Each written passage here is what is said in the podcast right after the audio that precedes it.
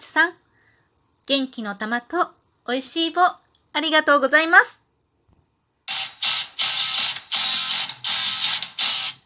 今日もなるようになるさ。こんにちは、アラフォー母ちゃんこと冬木玲です。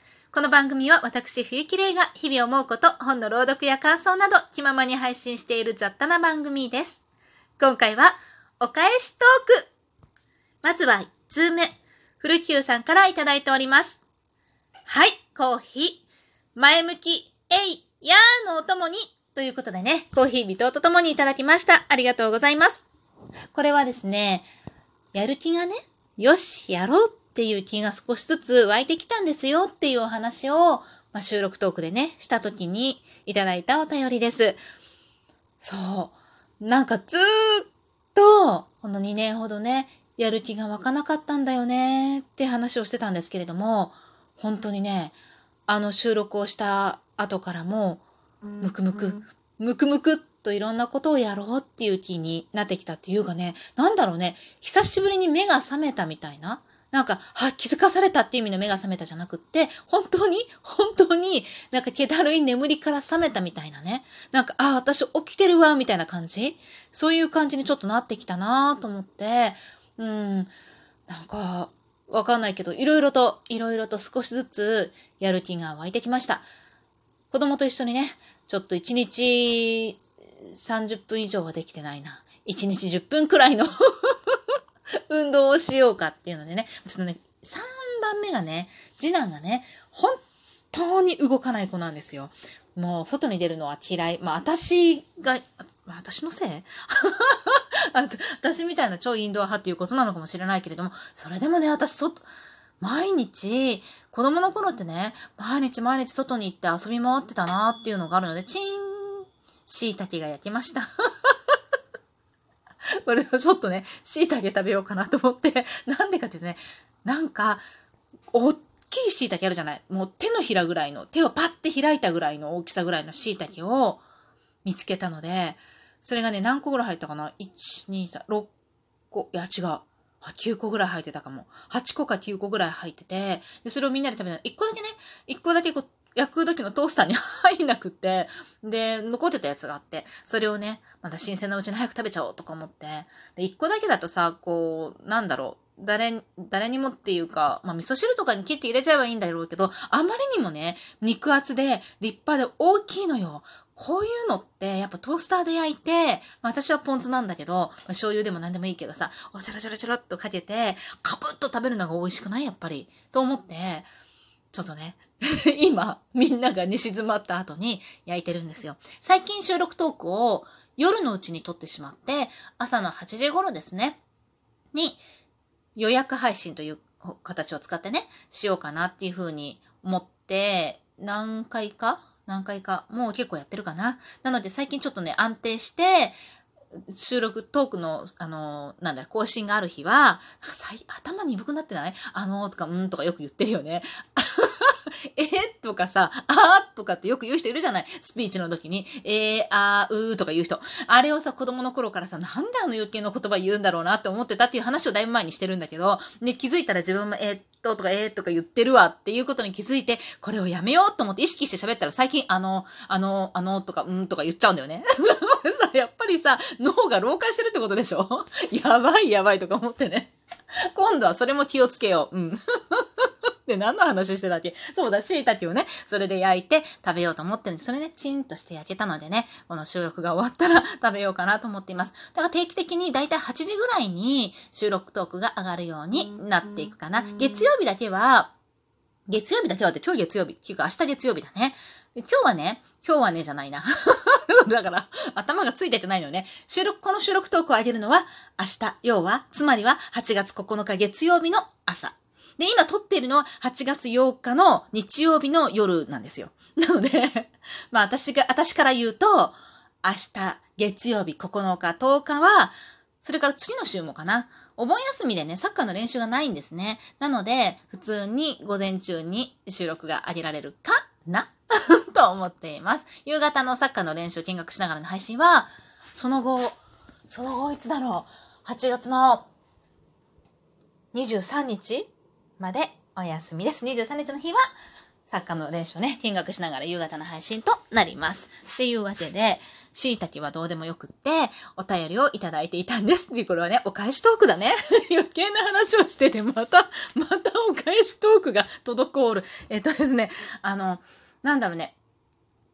うん、やる気がね、ムクムクと湧いてきたの、すごい不思議な話で、で、いろんなことをちょっとやってて、だから、だからこそ、この収録トークが、1日おきになったり2日おきになったりしているのかもしれない。なんかね、いろいろやろうと思うのよ。でも、片付けももちろんそうなんだけれども、まあね、もともとね、ぐうたらで適当な人間なんで そういうところはね、まあ、なんて家の中のね、片付けがもうスーパー進んでるかっていうとそうでもないんだけれども、なんか本読もうとかさ、本を読むのもなんとなくね、億劫だったの。じゃ本読むのすっごい好きで、もう趣味はもう読書とかね、そういうの趣味の中には必ず読書って入れてたぐらいだったのに、それもこの2年間、結構億劫でさ、あんまり読んでなかったんだよね。あ取り戻すように読もうかなと思って、暇さえあればね、ちょこちょこちょこちょこ読むようにしてたりとかしてね。なんだかんだと、リアルな生活がね、また充実しだした。あ、だから充実してなかったのよね、今までね。してるとは思ってたんだけど、全然違ったわっていうね。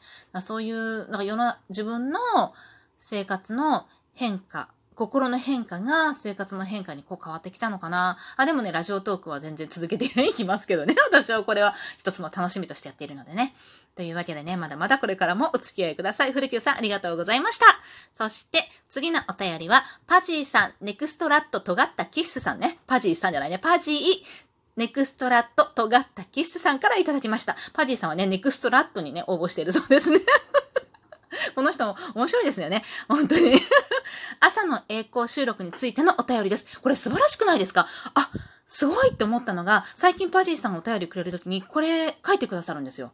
で、今回ちょっと紹介できないかなと思うんだけれども、もう一つお便り実はいただいていて、書いてくださってるんですね。何に対してのお便りか。これいつも思うんですけど、何、アイテムをね、何もらったかっていうのと、えっと、何に対してのお便りかっていうのがわからないんですよね。この収録をしてる時のお便りがこう画面にね、映せるんだけれども、でもそれがわからないのがすごく残念で、えっと、ちょっと時間が経ったりとかするとさ、何の、何に対してかな多分あれだったかなとかいう感じになってきたりするの。でもこれ朝の栄光収録についてのお便りって私がつけたタイトルの一部を入れてくださっていて、本当に気が利きますね。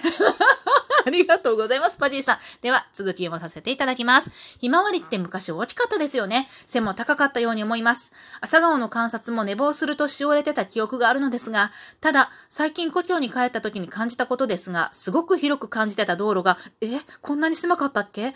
とか、母校の小学校に行くと二宮金次郎像がしょぼとか、すごくありがたく敬うように教えられていたのにセメント製で雑な作りだったりとか、世の中いろいろ変わってきたものもありますが、自分自身の記憶や感じ方自体が変わったのかなってしみじみ感じたりします。子供の頃、時が経つとは思ってなかったので、とほほ。帰りたい、あの夏の日、といただきました。ありがとうございます。パジーさん、おいしい棒だったかな？ごめんなさい。後で概要欄、チェックして概要欄に書かせていただきます。お便りありがとうございました。これはね、絶対覚えとこうって心に誓ったのに忘れてしまった。ごめんなさい。いつもいつももらった時にありがとうございますってやってますから。本当に、本当に、本当に。な ので、すみません。えっと、朝の栄光っていうのは、なんか朝顔がね、最近すごく遅くまで咲いてないっていう、朝顔って朝咲く花じゃなかったっけ？っていう話をしたんですよ。あと、ひまわりが最近なんかちょっとちっちゃくないか？とか、放線花見かけないよね？とかね、自分の周りの環境の問題かな？っていうのもあると思うんですけれども、でもね、ああ、なるほどね、と思って、今ほら、昔すごく大きくて、大きくね、あの、感じてた、広く感じてた道路がね、こんなに狭かったっけって、大人になってね、故郷に帰った時に思ったよって今パジーさんおっしゃってくださったんですけど、確かに小さい頃って体も小さいからね、すごく広く感じてたり、すごく大きく感じてたものっていうのがあるのかもしれないですね。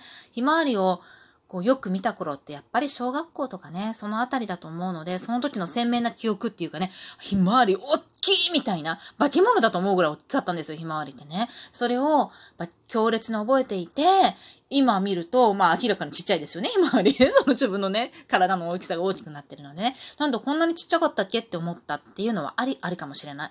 なんでかっていうとね、こつい最近ね、これ、ああ、そうだなと思ったのが、つい最近、子供がね、幼稚園、まあ、小学、あ、違う、中学生になった子供をね、幼稚園、通ってた幼稚園に行ったのよ。そしたら、え幼稚園こんなにちっちゃかったっけってやっぱり言ったんだよね。で、私から見ると幼稚園の大きさ何も変わってないのよ。え ?10 年くらい前に通ってた幼稚園ね。いや、こんなもんだったよって思うんだけれども、子供からしたらちっちゃい幼稚園っていうやっぱり感じみたいでね。なので、ますっごく、まあ、世界の全てだったものね、幼稚園ってね、きっと。だから、すっごく大きく感じていた幼稚園がこんなに小さかったっていうことを言っていたので、まあそういうことなんでしょうね。放線下見ないのは地域柄っていうのはあるような気がしますけどね。まあ帰りたいあの夏の日っていうね、ちょっと感慨深いね。わかりますよ。年取りましたよね。ということですね。パジーさんありがとうございました。そして、すこやすみさん、三角小麦さんからもいた、いただいております。こちらもね、よしやろうの会のお便りですね。こんにちは、よしやろうの会。うんうん、お菓子作りはいいぞって聞いてたら、突然名前が出てきてびっくりしました。概要欄見ないで聞いてたから。私がきっかけであってもなくても、レイさんの元気がムクムクしてきたら嬉しいです。お菓子という生活に必須ではないものに、わざわざ手間と時間をかけるというのは、平和と豊かさの象徴だと思います。作る楽しさや食べる時のみんなの会話も価値だと思うので、適当でも出来がいまいちでもたくさんの人が楽しんでくれたらいいなと思います。かっこ偉そうって笑ってます。しかし、この暑さで全てのやる気がそがれそうですね。無理せずお体を大事に。ちなみに私の近所にはお白い花がこんもりと茂っています。地域差ですかね？といただきました。ありがとうございます。そうなんですよ。よし、やろうの会はね。やろうっていう気持ちがムクムク湧いてきたきっかけは、このすくやすみさんが配信していらっしゃるね、お菓子を作ろうっていうライブとかね、そういうのがきっかけだったかなと思うんですよね。その話を、まあ、勝手にね、お名前を出させていただいて、させていただいたんですけれども、本当にね、あの、多分そうだと思う。あれから、こう、頑張ってやろうって気になったのでね、やすみさん本当にありがとうございました。本当にね、えー、あー、時間が、というわけで、またね